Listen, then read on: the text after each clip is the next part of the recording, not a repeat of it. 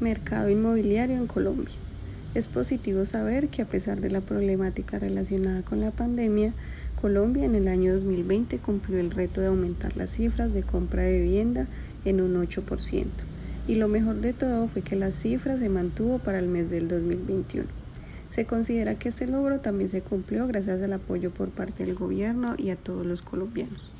El gobierno ofreció y sigue ofreciendo subsidios para compra de vivienda bis y no bis, lo cual fue positivo tanto para los estratos bajos como para estratos medios, que por falta de recursos no han podido tener casa propia.